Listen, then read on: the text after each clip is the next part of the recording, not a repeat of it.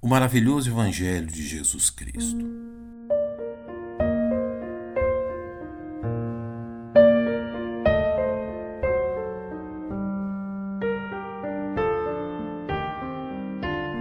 O capítulo 10 do Evangelho segundo Mateus faz parte do segundo dos cinco grandes discursos de Jesus, registrados pelo evangelista. Após registrar nos capítulos 8 e 9 os sinais que autentificavam a missão divina do Mestre, Mateus revela a síntese do que Jesus encontrou em seu ministério. E vendo as multidões, teve grande compaixão delas, porque andavam cansadas e desgarradas, como ovelhas que não têm pastor. A resposta de Jesus a este quadro dramático é revelada nos versos seguintes. Então disse aos seus discípulos: A ceifa é realmente grande, mas poucos os obreiros. Rogai, pois, ao Senhor da ceifa que mande obreiros para a sua colheita. O capítulo 10 é a resposta e ação de Jesus diante desta necessidade, enviando seus doze discípulos às ovelhas perdidas da casa de Israel. O que encontramos a seguir são as instruções de Jesus a estes doze homens, bem como seu alerta e ensino quanto à natureza do Evangelho por eles anunciado.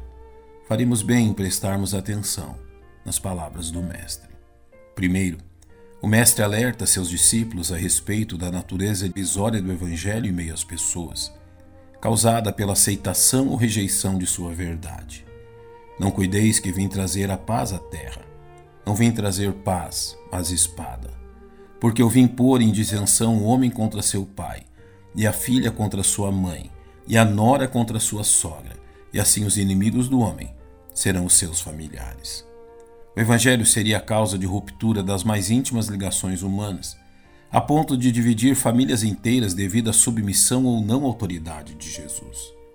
Os laços espirituais criados pelo Evangelho são mais profundos e fortes do que qualquer laço parental que reconheçamos.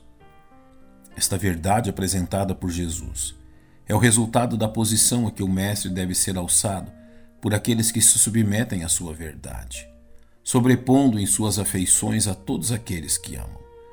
Quem ama o pai ou a mãe mais do que a mim, não é digno de mim. E quem ama o filho ou a filha mais do que a mim, não é digno de mim. Jesus também revela que esta primazia inclui não apenas a família, mas estende-se à própria vida do indivíduo que se submete ao Mestre. E quem não toma sua cruz e não segue após mim, não é digno de mim. Quem achar a sua vida, perdê-la-á e quem perder a sua vida por amor de mim, achá-la. A submissão ao Evangelho exige que Jesus seja alçado na vida de seus discípulos a uma posição superior a qualquer outra pessoa, inclusive ela mesma. Finalmente, Jesus encerra seu discurso expondo a eles a recompensa a todo aquele que recebe de bom grado o Evangelho. Quem vos recebe, a mim me recebe, e quem me recebe a mim, recebe aquele que me enviou. Quem recebe um profeta em qualidade de profeta, receberá galardão de profeta. E quem recebe um justo na qualidade de justo, receberá galardão de justo. E qualquer que tiver dado só que seja um copo de água fria a um desses pequenos, em nome de discípulo, em verdade vos digo que de modo algum perderá o seu galardão.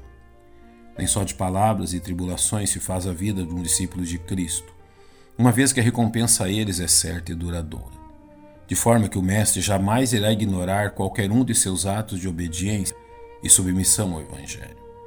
Que façamos nossas as palavras do apóstolo Paulo diante do tão grande Evangelho nos ofertado por Cristo.